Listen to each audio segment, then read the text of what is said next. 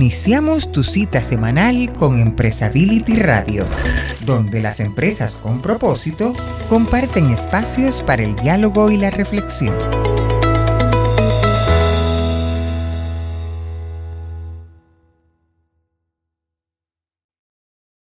Hola amigos, bienvenidos a una emisión más de Empresability Radio en un programa número, el programa número 62, Fernando Solari en Argentina. Qué gusto compartir cabina virtual contigo en esta ocasión. Felipe Cajiga, igualmente, la verdad que, bueno, programa tras programa crece el entusiasmo y se multiplica la riqueza que nos, que nos comparten los invitados. Eso es sorprendente, sorprendente y agradable, por supuesto. Sí, cuéntanos un poquito qué, qué es lo que escucharán nuestros, nuestro público en esta, en esta emisión? ¿Qué nos puedes adelantar de lo que vendrá? Así con, con esa visión futurista que tienes tú y que puedes anticipar lo que vendrá, por favor. vamos a hacer un esfuerzo. Por lo pronto te puedo decir con seguridad, con plena seguridad, que vamos a tener dos invitados esta vez. Vamos a tener a Jardena Krongold, una coach psicóloga con MBA que viene de trabajar en grandes corporaciones, luego Harry va a hacer la presentación formal y ahora es coach de para empresas y para profesionales. Y a José Atl, que es un consultor, conferencista, escritor y coach en potencial humano. Y justamente nos van a hablar de gestión de personas un tema central, creo que para todo lo vinculado con sustentabilidad. En particular, ellos dos, tanto Yardena como José, se van a enfocar en gestión dentro de organizaciones.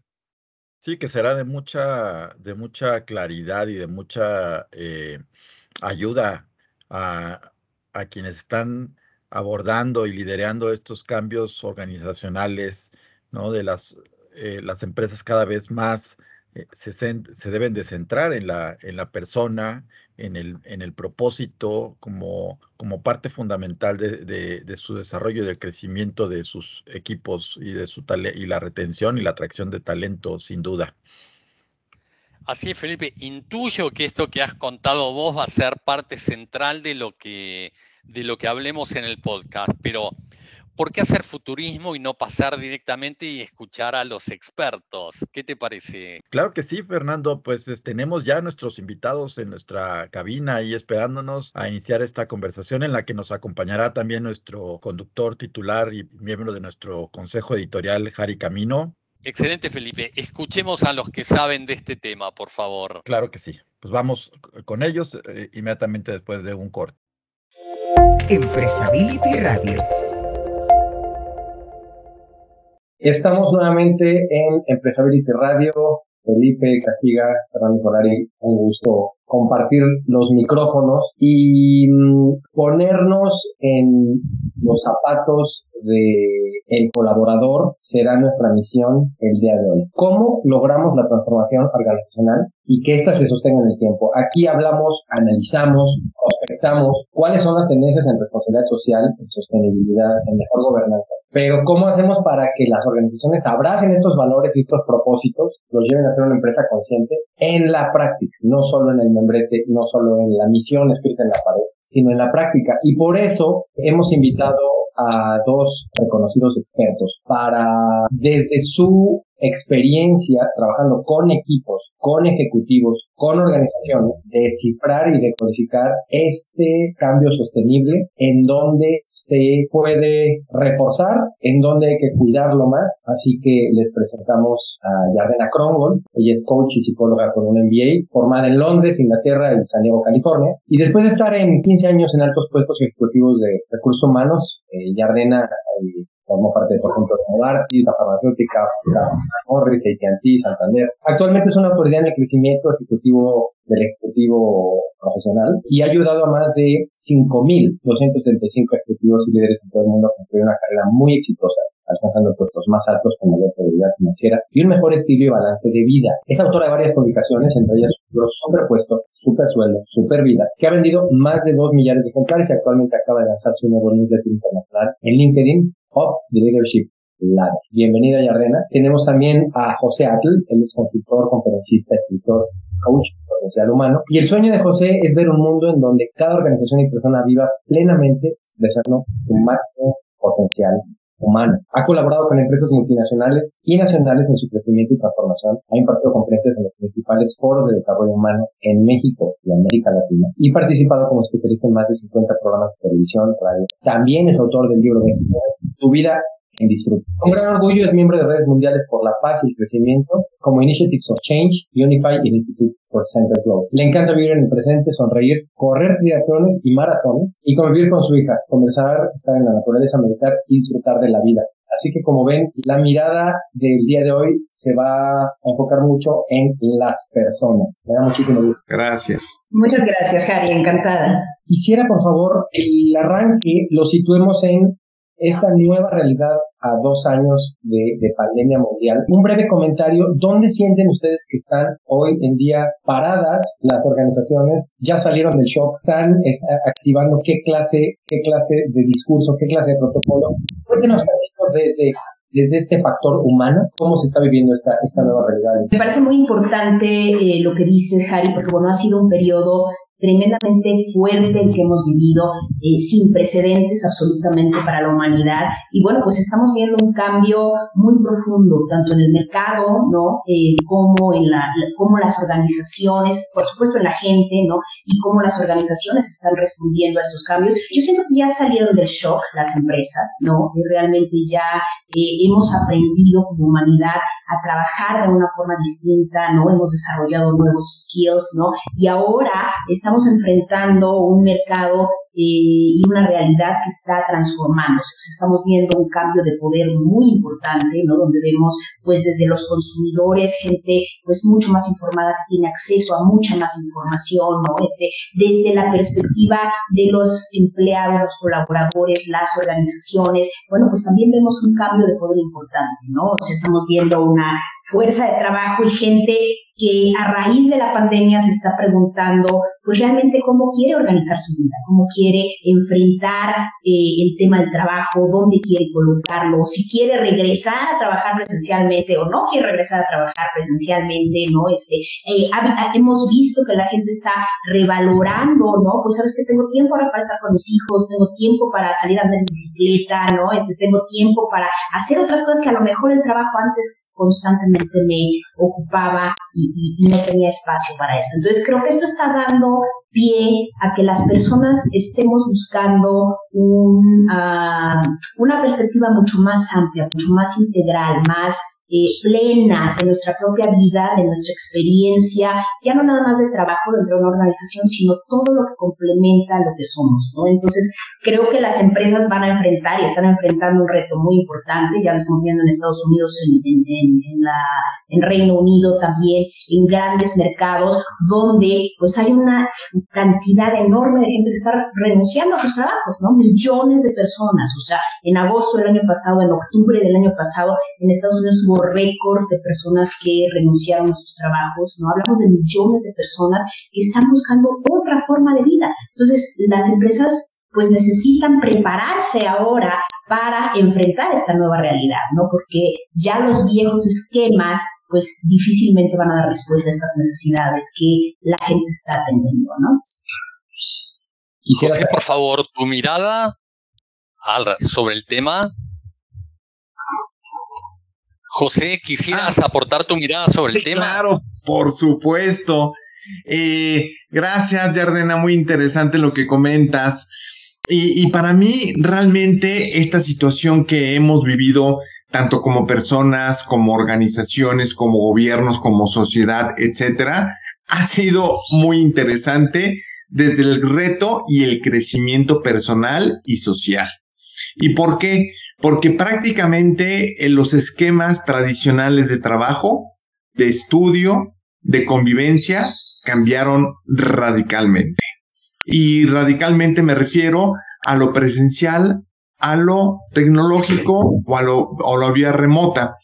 Y con ello también eh, eh, creo que también trajo ventajas y también desventajas. Algunas ventajas de todos estos cambios tecnológicos es la posibilidad de estar en diferentes esquemas, en diferentes condiciones, pero estar conectados hacia un mismo fin y a su mismo lucro, logro. Y por otro lado, también las desventajas que la conexión personal se ha perdido. Eh, el, realmente el sentir a la persona, el conectar con la persona, eh, se ha perdido. Sin embargo, hemos aprendido a conectar de una manera totalmente diferente a través de la tecnología. Entonces yo creo que esta etapa que las organizaciones y las personas estamos viviendo, eh, como dice un gran maestro, la van a poder traspasar la gente que tiene una fortaleza emocional y un propósito muy claro. Y por otro lado, también creo que esto nos ha servido para poder aprender a adaptarnos a los cambios, que como ustedes saben, los cambios es la única constante que tenemos en la vida y en cualquier rubro de nuestra vida. Entonces, con ello creo que la gente que así lo elija puede realmente fortalecerse de esta experiencia de una manera extraordinaria. Porque como bien dijo y lo comparto Yardena, es una situación única. Y esta situación única, eh, la mirada que nosotros tenemos es cómo podemos aprovechar los mayores aprendizajes de esta experiencia única. Entonces yo creo que si nosotros cambiamos la perspectiva del para qué pasó todo lo que está pasando, podemos tener aprendizajes muy, muy ricos. Aprendizajes que nos llevan a otro nivel de conciencia, otro nivel de progreso, otro nivel de bienestar, otro nivel de convivencia. Sin embargo, la gente, bueno, esto ya lo comentamos en un breve más en el sentido de que va a pasar en un futuro con ello, pero yo creo que sí nos eh, llevó, eh, y lo he visto con experiencia en muchas organizaciones, nos llevó a tomar conciencia de que podemos cambiar los esquemas de trabajo, podemos cambiar los esquemas de relacionarnos, podemos cambiar eh, los esquemas de cómo logramos las estrategias, podemos cambiar los esquemas de cómo logramos los resultados y podemos cambiar ante una crisis los esquemas de cómo podemos aprender y crecer. Es interesante. Si me permitís, Harry, quisiera preguntar lo siguiente, por lo menos lo que notamos acá, ¿no? Jardena, nos decís que la gente está renunciando a sus trabajos, José decís que los vínculos humanos son lo más importante. Por lo menos en Argentina, una cosa que está ocurriendo es que las empresas se aplanaron, ha salido mucha gente del medio, hay muy pocos cargos ahora donde antes había muchos más, y algo que habíamos leído hace mucho tiempo que era que las personas no renunciaban a los trabajos, sino a sus jefes, ahora se nota de una forma que sorprende.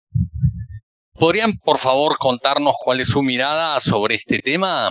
Claro, claro que sí, eh, con todo gusto, Fernando. Eh, sí, las personas renuncian a sus jefes y no solo renuncian a sus jefes, renuncian a condiciones que ya no son tan atractivas, ¿ok? O sea, no es que la persona esté renunciando al nombre de la compañía necesariamente, sino que ya la persona está buscando un trato distinto, está buscando eh, beneficios distintos. Por ejemplo, gente a la que le ofrecen auto y dice, oye, pero es que yo no quiero auto. A mí me ha tocado con mis coaches, ¿no? O sea, que dicen, oye, Yardena, ¿cómo hago para negociar? Porque me están ofreciendo auto en la empresa, pero yo no quiero auto. A mí me gusta andar en bicicleta, ¿no? Entonces, para mí eso es importante. Entonces, hablamos de la flexibilidad, claro, de los jefes, de la madurez que pueden tener a nivel eh, gerencial, a nivel de liderazgo en las organizaciones, para entender estas diferentes necesidades, ¿no? Y ahora que hablemos de eh, cómo hacer el cambio sostenible, creo que esto se fundamenta en entender que cada persona es distinta, que cada persona tiene una necesidad diferente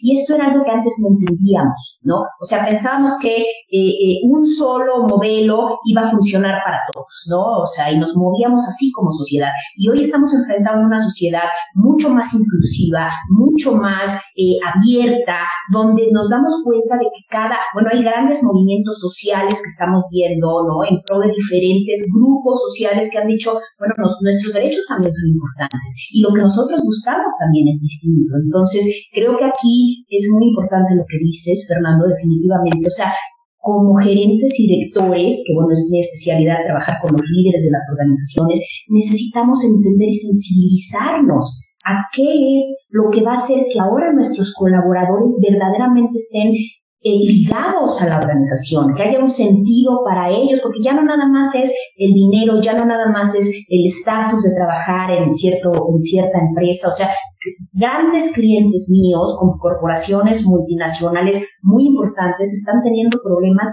muy serios para atraer talento. ¿no? En mi último newsletter de, LinkedIn justamente hablaba de este sorteo de talento, de, este, de esta falta de talento que vamos a empezar a enfrentar, que ya están enfrentando las organizaciones. Entonces, claro está teniendo un costo tremendo y como líderes necesitamos entender que el mercado cambió, que la gente cambió, ¿no? Y que las necesidades hoy son más individuales que nunca y cómo hacer una aproximación uh, en este sentido a cada de, de, las personas de mi equipo, ¿no?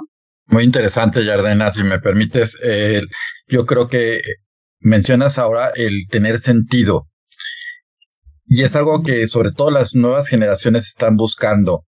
Eh, proyectos que hagan sentido con su propio proyecto de vida, con su propósito, con su forma de entender y de ver el mundo. Yo quiero una empresa que sí sea una empresa exitosa, obviamente que me dé seguridad, que me dé una oportunidad de crecimiento, pero también una, una empresa que comparta mis valores, que comparta mi visión de mundo, a través de la cual yo pueda proyectar mi propio proyecto de vida, que directa o indirectamente impacte en eso que yo creo. ¿no? Y entonces todo este tema del, del, clima, más otros elementos como el salario emocional, que de alguna manera lo, lo, mencionaste, estas cosas adicionales que no son las prestaciones tradicionales que, que se convierten en relevantes e importantes, creo que a, través de estos, ya venía siendo algo importante, pero estos dos últimos años como que han exacerbado esa, esa búsqueda, esa necesidad por parte de los colaboradores de buscar ese sentido de vida, pero también el de encontrar en sus líderes un cómplice, ¿no? Un, un soporte, un aliado en este, en este tipo. Yo creo que las, las organizaciones cada vez son más horizontales en cuestión de jerarquías. Eh, no quiere decir que no haya reglas, no quiere decir que no haya responsabilidades, pero sí eh, más horizontales en el sentido de la corresponsabilidad y el compromiso compartido este, de parte de todas las, de todos los integrantes. ¿Ustedes cómo, cómo ven esto? Realmente a mí me parece muy interesante en el sentido de que muchas veces cuando ya los colaboradores deciden no trabajar, colaborar, participar en una organización, para mí hay algunos modelos o metodologías muy interesantes para que uno se dé cuenta en conciencia el por qué o el para qué está tomando esa decisión. Y como yo lo creo firmemente, que prácticamente muchos de nosotros somos espejos de nosotros mismos. Entonces, en ese sentido, si podemos verlo desde esa mirada, es una oportunidad riquísima para que nosotros podamos crecer. Entonces yo en lo personal creo que el jefe no corre, sino realmente uno genera las condiciones, las situaciones y las experiencias para que el entorno lo vea y tome la decisión, por un lado. Y por otro lado también a que, como tú bien dijiste, en el sentido de que hoy en día, eh, en las todas las organizaciones que trabajamos, eh, trabajamos mucho el propósito. Sí, claro, es importante tener una visión, a dónde voy. Sí, claro, eh, es importante tener los valores porque van a regir mi comportamiento para lograr esa estrategia. Pero sin embargo, nosotros lo que vemos es el propósito de que las organizaciones tienen ese propósito para que las decisiones sean de mucho mejor manera, mucho más enfocadas y también exista una motivación con el propósito. Entonces, nosotros lo que creemos es que cuando realmente los propósitos de los colaboradores están alineadas a los, a los propósitos de la organización, realmente se genera más motivación, más entusiasmo, mayor entrega, mayor compromiso. Entonces yo creo que aquí, para resumir mi comentario, lo resumo en que creo que todo esto de que el jefe te corre, etcétera, es un reflejo de lo que realmente ya uno desea. Que no tiene la valentía, el coraje, el valor de decirlo, está bien, pero, eh, pero al fin de cuentas es uno. Y dos, este propósito que está muy alineado al sentido. Propósito, cuál es el bienestar para la organización y por supuesto cuál es el bienestar que una vez que yo lo ponga en práctica va a impactar, a permear en colaboradores, clientes, proveedores, etcétera. Creo, Felipe y Jari, que ya estamos entrando al segundo tema, que es el de mejores personas, ¿no? ¿Cómo se logra a través de los departamentos, particularmente de, esto de llamar recursos humanos es un poco particular, pero digamos, en el fondo las organizaciones no son más que grupos de personas que tienen un mismo, una misma visión, valores compartidos y demás. Pero ¿cómo logramos tener mejores personas? Jardena, ¿quieres empezar a contarnos cuál es la visión de ustedes al respecto? Claro que sí, Fernando, muchas gracias.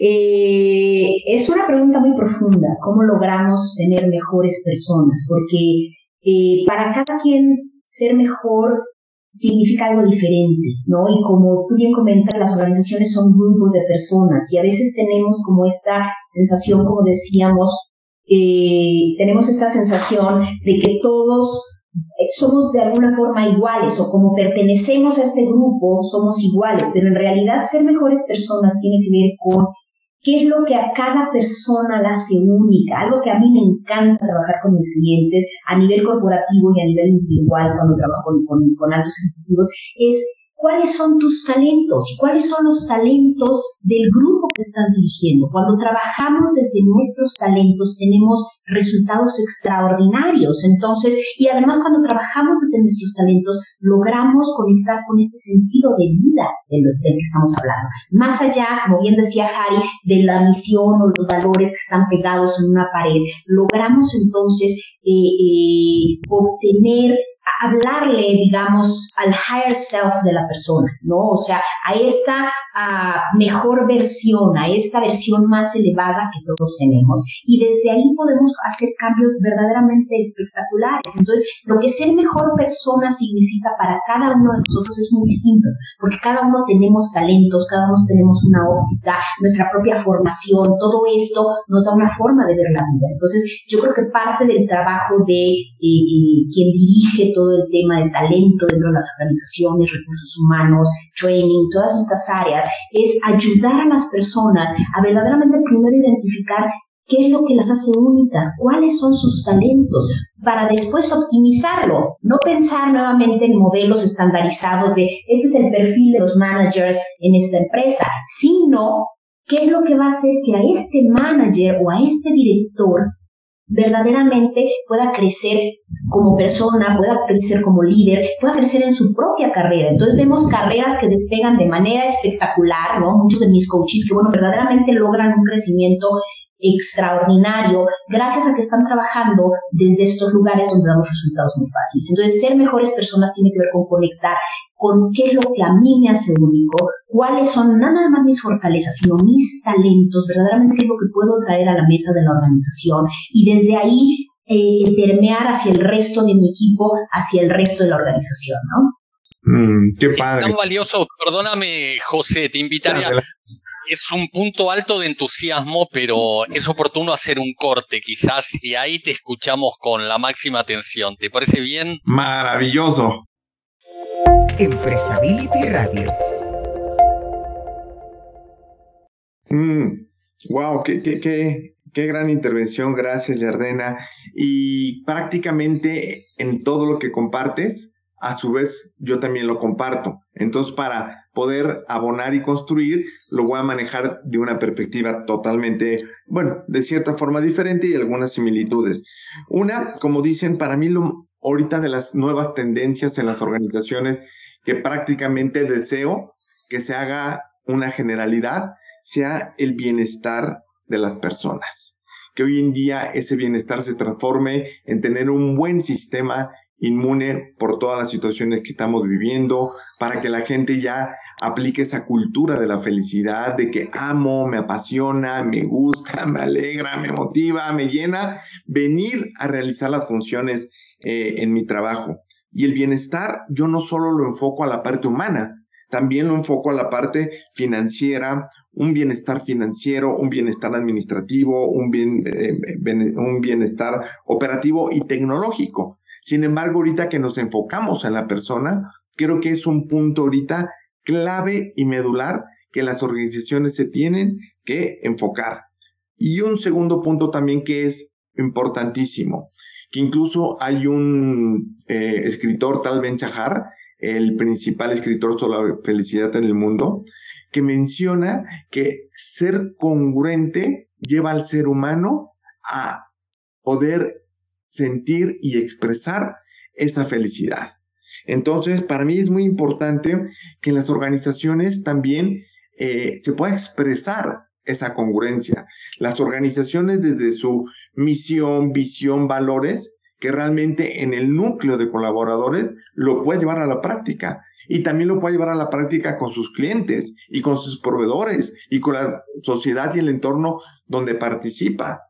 Y también la congruencia dentro de la persona o el colaborador en el sentido de ser congruente en qué realmente pienso, quiero, qué realmente siento y realmente qué hago. Congruente de decir, tengo claro cuál es mi propósito y está alineado al propósito de la organización, sí o no. Entonces, para mí todos estos factores eh, nos lleva a, a poder generar ese compromiso del colaborador en las organizaciones y las organizaciones dentro de las sociedades y en este mundo. Gracias. Eh, yo creo que ese, ese punto, eh, eh, Fernando, ¿quieres apostillar? No, ese, ese punto, ese punto está mm, la médula de, de cómo nos imaginamos hacer real o solo discursivo el cambio. La congruencia es la diferencia, es, el, es el fiel de la balanza. Y yo quiero preguntarles, porque ustedes tienen eh, muchos años y han visto muchos tipos de organizaciones, ¿en dónde están, suelen estar las resistencias de los directivos, de los dueños, de los accionistas, de los gerentes y así hacia abajo? Y cuando hablamos de resistencias decimos aquello que no permite que se dé este cambio o que mantiene una narrativa anterior, vieja, un paradigma eh, desactualizado de las cosas, que no tiene que ver con todo lo que ya se dijo anteriormente de cómo se quiere ver la persona dentro de una organización. Entonces, esta, esta disonancia, esta, eh, este contraste entre intenciones y realidad, ¿por qué ocurre? ¿Y en qué, en qué resistencias o con qué ejemplos nos lo podrían eh, ejemplificar, por favor? Claro, es muy buena tu pregunta, Harry, porque eh, es fácil decir, bueno, si tenemos todo este potencial como seres humanos, como organizaciones, ¿qué es lo que ocurre? ¿Por qué no logramos rápidamente movernos hacia donde queremos, hacia donde podemos maximizar todo esto, ¿no? Eh, la realidad es que hay muchos niveles de resistencia. Hay niveles de resistencia hay como grupo, ¿no? Hay algo que eh, se conoce, eh, que, los grandes expertos eh, que se dedican a estudiar todo el comportamiento humano en las grandes universidades del mundo han identificado, que es la conformidad, por ejemplo. No es el conformismo, es la conformidad. Y lo que esto quiere decir es que como grupo, como, como integrantes de un grupo, buscamos conformarnos a la opinión del grupo. Entonces hay resistencias a nivel de grupo. Por ejemplo, se han hecho eh, eh, investigaciones o experimentos donde hay un par de rayas, se le muestran un par de rayas a las personas, ¿no? una más alta, una más baja, y hay algunas personas que son parte del experimento que dicen que la raya más corta en realidad es la más larga y cuando llegan los siguientes voluntarios, por conformidad, coinciden en que la raya más corta es la más larga, cuando evidentemente puede percibirse que no. Entonces, tendemos a entrar en este en esta conformidad con el grupo. O sea, cuando llegamos a una organización podemos percibir lo que está pasando, pero después entramos en ese mismo tenor. Por eso llegamos a las viejas narrativas, por eso nos contamos las mismas historias. Entonces, como grupo hay esta tendencia. Si lo vemos a nivel de individuo, también, porque las personas tenemos miedo. Chin, ¿qué pasa si realmente implementamos este cambio y yo pierdo poder? ¿O qué pasa si el día de mañana ya no van a requerir de mis servicios? ¿Qué pasa si me quedo sin trabajo? ¿Qué pasa si no sé cómo hacerlo y voy a quedar en evidencia? O sea, hay todo un tema emocional también, una carga emocional que hay que trabajar, ¿no? Esta es la brecha de la que hablas. O sea, si es necesario trabajar esto. Nuestro propio cerebro está cableado de manera que cuando usamos una sinapsis o una conexión neuronal de manera reiterada, pues es más fácil caer en esta sinapsis nuevamente. Por eso nos contamos las mismas historias, por eso es tan difícil cambiar y tener un mindset distinto, si no sería muy fácil. Y cuando logramos trabajar a todos estos niveles, tanto a nivel corporativo, con el board, con el comité ejecutivo, con los líderes, con las personas. Entonces vemos casos extraordinarios. Por ejemplo, eh, yo te puedo compartir el caso de una de mis coaches que, eh, bueno, por algunas situaciones había salido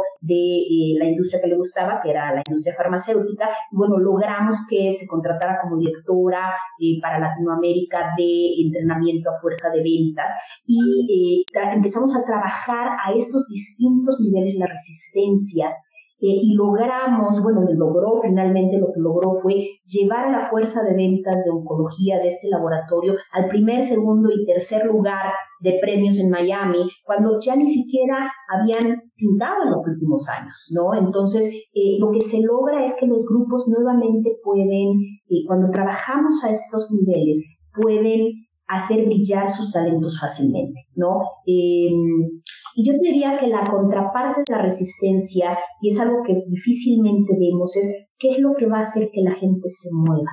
Para que haya un cambio, la gente necesita ver algo en la mesa. Y no es dinero o no es necesariamente prestigio o estatus, no. A veces es facilidad de hacer mi trabajo, a veces es que los demás me vean, que los demás me escuchen, como decíamos, conectar con este sentido, ¿no? O sea, ¿qué es lo que yo le voy a poner? Decía Wim Wenders, un cineasta maravilloso que, seguramente eh, eh, hemos visto en alguna de sus películas, decía, el problema de la cinematografía actual es que nos cuesta todo, nos cuentan todo, no hay nada que yo pueda poner de mi parte, no hay ninguna línea en blanco que yo pueda llenar. Y creo que ahí es donde las organizaciones tenemos mucho trabajo que hacer. O sea, ¿qué es lo que la persona puede poner en esto? No llegar con un producto terminado, sino cómo cada quien va a contribuir para que realmente eh, pueda asumir parte de este cambio que estamos buscando, ¿no? Retomando algunos elementos de, de Yardena y complementándolo con algunos otros más, eh, nosotros lo que hemos visto en las generaciones que algunas veces las barreras para generar esos cambios vienen principalmente por cinco elementos. El primer elemento, algunas veces, no siempre, nos hemos topado con la resistencia al cambio por la cuestión generacional, que realmente las generaciones, llamémosle de los millennials, tienden a que todo cambia, eh, a agarrar el, cambio como una situación extremadamente fácil, sencilla, y las gentes eh, de mayor edad, muchas veces por esta cuestión neuronal eh, de las conexiones que tenemos en el cerebro, les cuesta más trabajo al cambio. Entonces, ese es un elemento. El segundo, las jerarquías. Las empresas que nosotros hemos visto que son totalmente jerárquicas, también hay más resistencia al cambio porque no tiene esa apertura hacia los demás para que se pueda generar esos comentarios, esas diferentes visiones, posibilidades que se podrían integrar para generar estas diferentes posibles eh, eh, acciones. Y hay otro que es muy particular, el egocentrismo. Hay países que nosotros hemos trabajado que son muy colaborativos y hay otros países que trabajamos que somos mucho, yo tengo la razón, yo tengo la última palabra, yo tengo esto. Y México es un país que se caracteriza por esos tipos de comportamientos. Entonces también cuando uno se topa con ese tipo de jefes, de patrones, de dueños, etcétera, el cambio es mucho, mucho más retador. Y otro que es muy parecido, el individualismo que yo todavía vamos a organizaciones que, gracias a Dios, cada vez es menos, pero hay gente, líderes, que entre comillas líderes, que solo quieren aportar y ejecutar y que se lleva a la acción lo que ellos piensan, lo que ellos creen, lo que es correcto, lo que se ha funcionado en experiencias eh, laborales o personales pasadas. Entonces ahí tenemos también otro elemento que frena mucho. Y uno que dijo Yardena, que lo comparto, que muchas veces es la base de absolutamente todo, el miedo. El miedo a cambiar, el miedo a explorar nuevas posibilidades, el nuevo de poder compartir con nueva gente, el miedo de aventarnos a nuevos mercados, el miedo de que me corran, el miedo de que me critiquen, el miedo de que me juzguen. Estamos invadidos de miedo y prácticamente una herramienta que para nosotros ha sido muy importante, que trabajamos con una empresa automotriz muy grande, eh, pudimos indagar en el cuerpo directivo cuáles eran realmente las auténticas creencias que ellos tenían sobre X o Y situación. Y fue muy interesante porque nosotros pensamos que siendo los líderes de una automotriz eh, multinacional, iban a tener la mayoría pensamientos de optimismo, de avance, de logros, de retos. Y sin embargo, en estas herramientas psicométricas apareció que existían muchos miedos, muchas barreras en la forma de que uno, como estos líderes, pensaban sobre las situaciones futuras o presentes de la organización. Entonces, eh, realmente indagar en nuestras propias creencias y de la gente que toma decisiones para nosotros es muy importante y de esta manera nosotros hemos tenido la experiencia de que cuando una se indaga es tomar conciencia. Ah, yo tengo la creencia de que el mercado se va a contraer, tengo la creencia de que el mercado cada vez va a estar más difícil para nuestra marca, va a estar más difícil por nuestra idiosincrasia que es japonesa, americana, de Corea, etcétera. Entonces, indagar y posteriormente a nivel cognitivo, indagar cuáles son las nuevas creencias que sí me funcionan para adaptarme al cambio y lograr la estrategia y los resultados. Entonces ahí ya se hace un juego de, ah, perfecto, sabes que muchos otros países en el mundo han tenido estas crisis, pero con XYZW hemos salido adelante. Yo creo que un, con, ciertas situaciones de cambio cultural en la organización podemos generar ese engagement de la gente para seguir avanzando y contrarrestar, que la fuerza del cambio no nos contrarreste a nuestra fuerza motivacional ni mental, sino por el contrario, que la fuerza de las nuevas perspectivas, de los nuevos logros, de los nuevos retos, de las nuevas circunstancias, sea lo que alimente nuestra motivación, entusiasmo para poder, para poder seguir avanzando. Qué apasionante el trabajo de, de ustedes, esta complejidad eh, desde el punto de vista de, de, del análisis se hace como muy interesante, pero bueno, en la, en la realidad también se convierte en un reto importante para las organizaciones, porque finalmente cada organización es un mundo, tiene diferentes paradigmas, ahorita nos has mencionado este, diferentes culturas que pueden coexistir en una, en una organización que, que de alguna manera van frenando, van dificultando o, o por el contrario, van facilitando esta esta transformación, ¿no? Que ojalá se dé en todas las organizaciones. Y creo que hay que ser optimistas porque la, hay, hay un, número importante de organizaciones que están siendo ya conscientes y están trabajando hacia eso. Pero yo, yo les quería preguntar algo que ponías ahí en, el, en la mesa, José, el tema de las generaciones, o sea, de las diferencias generacionales. Pero asumiendo que esto es una realidad, Ustedes como expertos, ¿qué recomendarían a nuestros oyentes, a nuestro público que está en esta, en esta situación, a lo mejor al frente de una organización, de una empresa o de la parte de, la gente, ¿no? Administrando todos estos cambios culturales. ¿Cómo aprovechar lo bueno de cada generación, porque ahorita hablamos como de las diferencias, ¿no? De lo, de lo radical, de lo opuesto, pero sin duda estamos viviendo una época de transición, una transición generacional. ¿Cómo podemos hacer para no perder lo bueno de esa generación en la que estamos saliendo y la generación que está entrando, que también obviamente tiene sus áreas de oportunidad, pero también tiene cosas muy buenas. ¿Cómo podemos hacer esa amalgama? Nosotros, de hecho, tuvimos una experiencia con una institución descentralizada de gobierno eh, de alrededor de, eran 2.500 personas. Y realmente uno de los grandes retos que tenía esta organización era ese, llamémosle entre comillas, que así lo veían, desbalance generacional. Había mucha gente que llevaba trabajando 20, 25, 30, 35 años y una generación muy amplia de gente que acababa de entrar y gente de 20, 25, 20, y tantos años. Y ahí realmente nosotros el esquema que manejamos con, con esta organización fue cómo conversar con la gente adulta para invitarlos a que tengan una mayor apertura mental y que puedan ver los beneficios de estas nuevas generaciones. Entonces hicimos como un open mind. Y posteriormente con la gente que era los millennials, por ejemplo, en este caso fue lo que llevamos, era cómo ellos también podrían ser un poco más humanos, un poco más sensibles, porque vienen con todo. Yo sé, yo puedo, lo mío es lo mejor, etcétera, y me voy a quemar al que me tenga que quemar.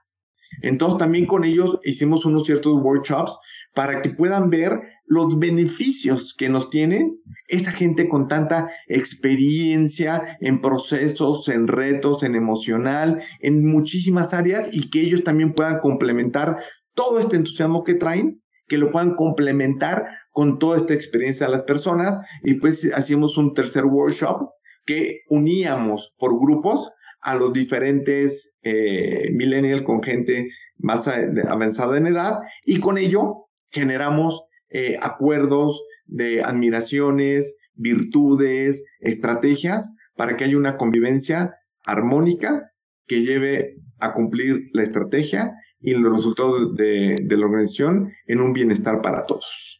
Fíjate que es muy interesante este tema, Felipe, porque tendemos, como bien dices, a verlo como una dificultad, como un challenge, ¿no? Y sin duda es un challenge, pero yo te diría, las empresas que realmente quieren enfrentar de manera exitosa el mercado y todos los cambios del mercado que estamos viendo y lograr tener resultados de negocios sustentables, necesitan de las diferentes generaciones. O sea, ¿por qué? Porque los consumidores hoy ya no son una sola generación, somos todas las generaciones. Entonces, en la medida en que podemos incorporar los puntos de vista, la cosmogonía, la, ideología, la forma de ver la vida, los hábitos de diferentes personas y diferentes generaciones, nuevamente es como cuando volteamos a ver hacia los empleados, cuando volteamos a ver también hacia el consumidor, necesitamos darle todo este scope mucho más amplio de alternativas, ¿no? De soluciones. Y a eso nos ayuda tener una fuerza laboral diversa, no nada más en generaciones, no nada más en edades, en géneros, en representación de diferentes grupos marginales, ¿no? O sea, eso lo vamos a empezar a ver, ya no nada más tener cuotas de cuántas mujeres tenemos en el comité directivo en una organización, sino también cuántas personas de diferentes regiones del mundo están representadas, por ejemplo, ¿no? Entonces, esto va a ser clave. Eh, algo que yo te puedo decir, eh, nosotros algo que trabajamos muchísimo con grandes corporaciones es hacer team buildings.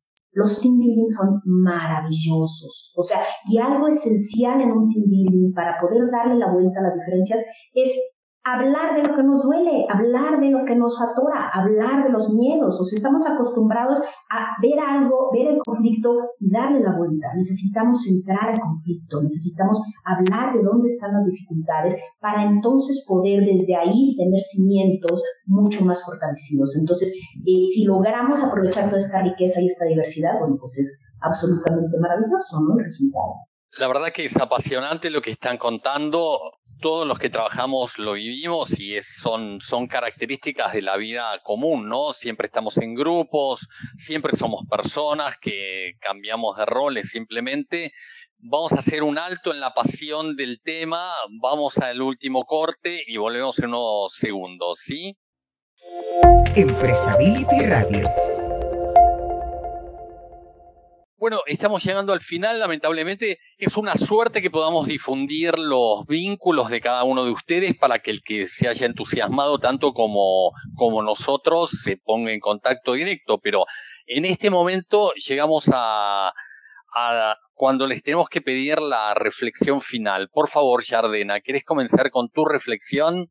Claro que sí, Fernando, muchas gracias. Yo les diría a las empresas, a los ejecutivos, a los líderes, a los grupos, a las personas que están buscando este tipo de cambio, primero hay que tomar en cuenta que el mundo ha cambiado. El mundo ya no es el mundo que era antes. Entonces necesitamos tomar en cuenta que lo que probablemente tenemos que hacer hoy va a ser distinto que lo que nos ayudó a tener éxito antes. Entonces, enfocarnos en esta diversidad, en este enriquecimiento que cada uno de nosotros puede traer a la mesa y pensar en cómo optimizar todos los talentos que tenemos dentro de la organización o dentro de mi equipo o mi propio talento para acelerar los resultados. Entonces, se trata ya de buscar eh, soluciones hechas a la medida, que finalmente eso es lo que mayor impacto tiene en los resultados, ¿no? Y cómo traducir esto en resultados sostenibles de negocio, o sea, con vista hacia eh, nuestros clientes, hacia nuestros consumidores, porque al final del día, yo lo que pienso, Felipe, Fernando, Jari,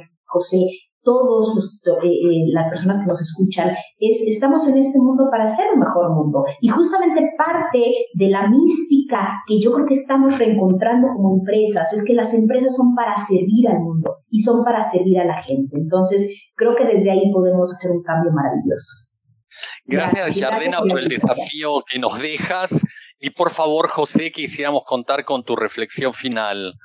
Mi reflexión final prácticamente es que el mundo, como bien dice Yardena, ha cambiado eh, y, el mundo en todos los sentidos, en el familiar, en el social, en el tecnológico, en el organizacional, etcétera, y que realmente ahorita la única constante, como mencioné al principio, es el cambio. Y mi reflexión final para en cuestión de las organizaciones es que hoy en día creo que el foco en las organizaciones tiene que estar en la persona. Y no solo en la persona, en el bienestar de la persona. Y no solo el bienestar de la persona, sino el bienestar organizacional. Que realmente exista esa congruencia para que se pueda avanzar, crear y lograr. Una gran pista que da el núcleo de la cuestión, José. Felipe, nos vamos, pero nos vamos súper enriquecidos. Claro que sí, Fernando. La verdad es que una jornada, una emisión muy, muy, muy valiosa. Eh, aprendimos mucho de estos dos grandes expertos que queremos invitarlos a seguir siendo amigos de, de Empresability y, eh, abusando de esa amistad eh, nos permitan invitarlos en, en, futuras emisiones para que nos den su punto de vista sobre este tema que por supuesto da muchísimo de qué hablar. Hace apenas dos semanas, hace dos emisiones, perdón, Fernando, hablábamos precisamente de las tendencias de la agenda de responsabilidad social y sostenibilidad y decíamos precisamente esto, ¿no? Que las organizaciones tienen que poner a la persona en el centro y en el centro de la persona están estos temas que son muy apasionantes y que son muy importantes y seguramente nuestro público los invitamos a, enviarnos sus comentarios, a nuevas preguntas que podamos hacer a Yardena y a José. Con mucho gusto los tendremos aquí en, en otros momentos y en otros espacios de Empresability si ustedes nos lo permiten. Con muchísimo gusto y con mucho agradecimiento. Muchas gracias, Felipe, Fernando, Jari, muchas gracias por la invitación y estaré encantada de participar nuevamente. Claro que sí, pues hasta, hasta la próxima, hasta entonces, y muchas gracias por acompañarnos en este, en este espacio. Al contrario, el agradecido soy yo y lo mejor para todos ustedes tres y también para toda la gente que nos escucha. Muchas gracias, encantada. Y hasta aquí, Empresability Radio, tu espacio para dialogar y reflexionar sobre las empresas con propósito. Estaremos esperándote para la siguiente semana.